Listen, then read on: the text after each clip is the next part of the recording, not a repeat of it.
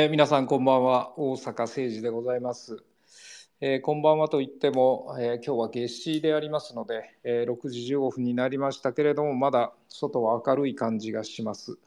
まあ、北海道と東京、えー、随分あの日の出の時刻日の入りの時刻も違っていますので北海道は多分まだ明るいのだと思います、えー今日通常国会が終わりました。まあ、最後は解散騒動でですね、少しなんとなく、うん、なんて言ったらいいんでしょうかね、解散に向けて緊張感が高まったのですけれども、えー最後は一気にガスが抜けたような感じの国会になってしまったなというふうに思っています。まあ、ガスが抜けるばかりではなくて、やっぱり国会の審議はひどいなというふうに改めて思います。えー昨年の12月に防衛3文書閣議決定をいたしました。そして今後5年間、43兆円の防衛費を使うんだと、GDP 比2%、えー NATO 並みの防衛費にするんだということが、まあ、政府によって決められたわけですけれども、それによってどういう防衛力を整備するのか、必ずしも判然といたしません。それから安定的な財源、これも確保できたとは言い難い状況です。えー増税、これは決めました。タバコ税、法人税、それから復興所得税、これを、防衛費に転用するということも決めましたけれども、それ以外の財源、決算剰余金、あるいは国の財産の売り払い、歳出改革、これらが安定財源とは言えないというのは、私もそう思いますし、多くの識者の皆さんもそういう指摘をしております。しかし、財源議論は先送りしたまま、とにかく防衛費43兆円使うんだということを決めてしまいました。あるいは国会議論の中でも指摘されていますが、防衛費を仮に43兆というふうに増額するのであれば、それを担う人材、自衛隊員の皆さんが必要です。ところが人材確保については目処が立っていないというのが現実です。あれもこれも議論の先送りです。異次元の少子化対策も同様です。異次元の少子化対策の議論も6月骨太までには、えー財源の、えー大枠を示すということでありましたけれども、これも年末に先送りということです。何も議論せずに先送り、えー結局国会で何を聞いても答えないということで、えー非常に貴重な150日間だったのですけれども、うん、そこで議論は深まらなかった。まあ、議論が深まらないのは野党のせいだということを書いている、あのー何か報道も一部にあるようですけれども、本当にそうでしょうか。えー問題を提起して、えーその、え具体案を、え示さなければ、これは議論にならないわけです。何も決まっていない先送りでは議論にならないということではないかと思っています。あの国会について言いたいことはたくさんありますけれども、今日冒頭はこれぐらいにしまして、えー今日も、えー自然写真雑誌ファウラ、これにですね、私が書いたエッセイ、えーこれを一つまた紹介したいと思います。今日ご紹介するのは2005年の6月に、掲載されたものです。まだ私がニセコ町長時代のものでございます。えタイトルは「恐怖の誘惑」というタイトル「恐怖の誘惑」というタイトルです。えそれでは、えご紹介いたします。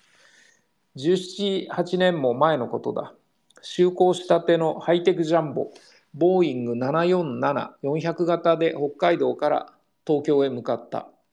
仙台付近を飛行中、アクシデントが起きた。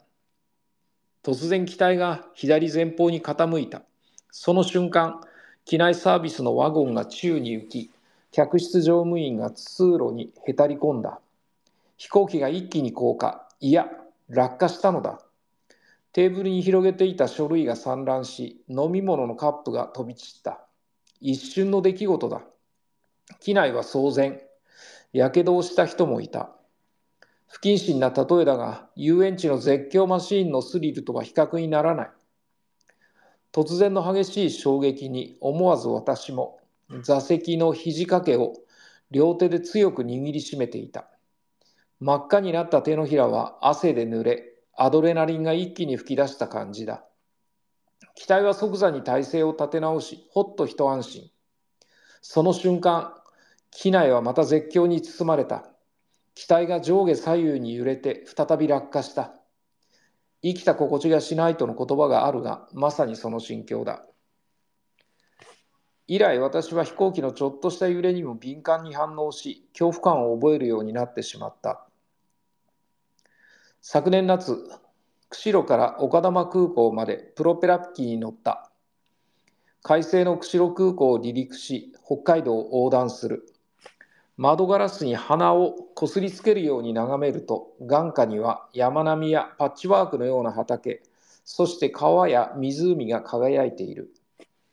首を左右上下に回しながら進行方向から下そして後方まで小さなガラス窓に奥深く広がる北海道の大地を堪能した。ほどなく斜め前方に積乱雲が見えてきた。もりもりと盛り上がる雲の塊が徐々に大きくなってくる。水面から次々と泡が湧き上がるように積乱雲が成長している。登別の地獄谷から温泉が噴き出し、それがどんどんと高く積み上がっているかのようだ。眼下に広がる風景を忘れ積乱雲に見とれていたら辺りが一瞬にして暗くなった夏のギラギラした日差しが積乱雲に遮られたのだ。遠くに小さく見えた雲の塊が目の前に大きな壁となって立ちはだかっている。小さな飛行機はその壁にどんどんと向かっていく。至る所で雲が渦を巻き積乱雲の中の激しい気流の動きが見える。その間にも雲の壁は高く大きくなって私の方に倒れ込んできそうだ。小さな狂気がその積乱乱気流の壁の中に突入したらきっと大揺れだ不安がよぎるするとプロペラ機は機体をすっと傾けて左に旋回した不安が最高潮に達した瞬間に積乱雲迂回の操作が行われた。ほっと一安心しながら眼下に目をやると、もうすでに夕張付近を飛んでいる。積乱雲を見て国木田どっぽの武蔵野を思い出した。空は蒸し暑い雲が湧き出て、雲の奥に雲が隠れ、雲と雲の間の底に青空が現れ、雲の青空に接するところは、白銀の色とも雪の色とも例えがたき純白な透明な、それでなんとなく穏やかな淡々しい色を帯びている。そこで青空が一段と奥深く青々と見える。ただこれぎりなら夏らしくもないが、さて一種の濁った色の霞のようなものが雲と雲の間をかき乱して、すべての空の模様を同様、紳士、放任、作雑のありさまとなし、雲をつんざく光線と雲より放つ陰影とが、あちらこちらに交差して、不起本一の気がどこともなく空中に微動している。雲を描写した私の好きなくだりだ。私が初めて飛行機に乗ったのは大学生の時だ。行き先は忘れたが、千歳から羽田か伊丹へ行ったのだと思う。千歳から羽田への搭乗客の氏名が新聞に掲載されていた時代があったという。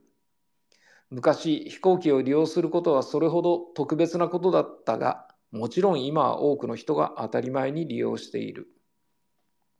飛行機は揺れると怖い。でも眺望は最高だ。怖さを忘れ、我を忘れ、子供のように窓ガラスに食い入る自分がいる。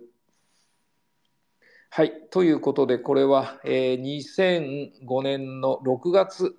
えー、自然写真雑誌ファウラに掲載した、えー、恐怖の誘惑という、えー、私のエッセイです。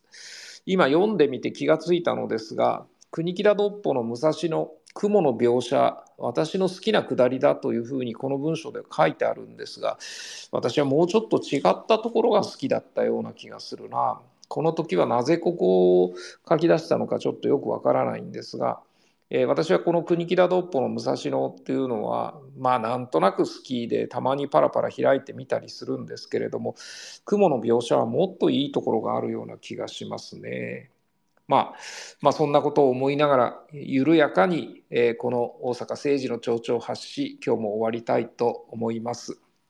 え国会が終わりましたけれども、え取り組まなければならない課題は山積しております。これから東京での活動よりも地元での活動にウェイトが高くなっていくというふうに思いますけれども、ぜひ皆さんこれからも、えまたいろんな発信をしてまいりますので、お付き合いをいただければと思います。それから、えっと、今週土曜日、6月24日ですが、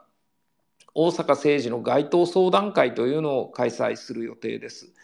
えー、函館市内ですけれども、三原の交差点で朝の9時から、えー、お昼正午まで、それから本町交差点では、えー、午後1時から、え3時間ですから4時まで、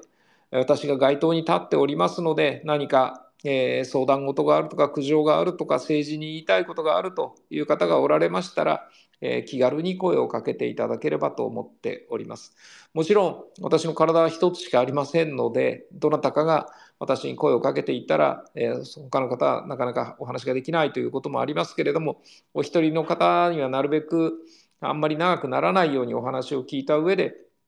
たくさんの方がいらっしゃるようでしたら、あのそこは少しでも効率よくお話が聞けるようにしたいと思っております。6月24日、え朝の9時から12時、お昼の12時までは函館市三原の交差点。それからお昼1時から夕方の4時までは函館市本町の交差点ということですので、あのもし興味がある方がいたらお越しいただければと思います。えそれでは今日も大阪政治の町長発しお付き合いいただきましてありがとうございます。